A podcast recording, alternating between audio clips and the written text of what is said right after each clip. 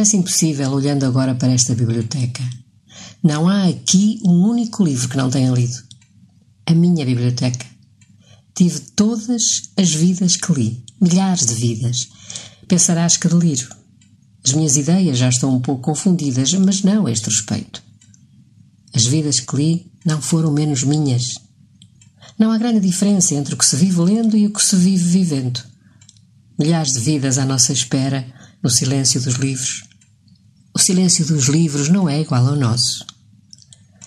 Vem para esta cadeira para ficares mais perto de mim. Cansa-me ter de falar alto. Ficou tudo tão longe, tão longe. Menos os livros que continuam perto. Cora as cortinas. Os meus olhos já não suportam a luz. Tem razão. Os corpos agem com inteligência. Vão-se preparando para o que lhes está reservado.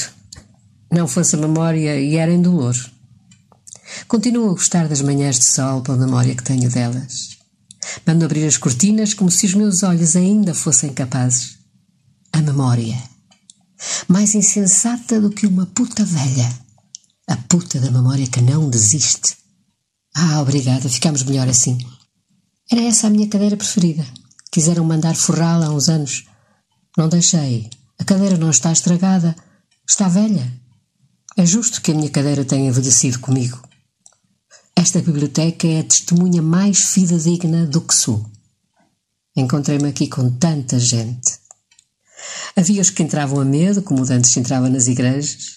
Encontravam com dificuldade o lugar onde ficar, de pé, com os braços junto ao corpo. Outros entravam confiantes e punham-se no centro desse tapete. Eram os dos gestos largos e das gargalhadas fortes. Tanta gente. Havia os que se sentavam junto à janela como se estivessem a fazer uma visita. E os que se sentavam à minha frente como numa consulta. Os da perna cruzada e os do cigarro aceso. Os que olhavam lá para fora como se estivessem numa prisão. E os que se portavam como donos.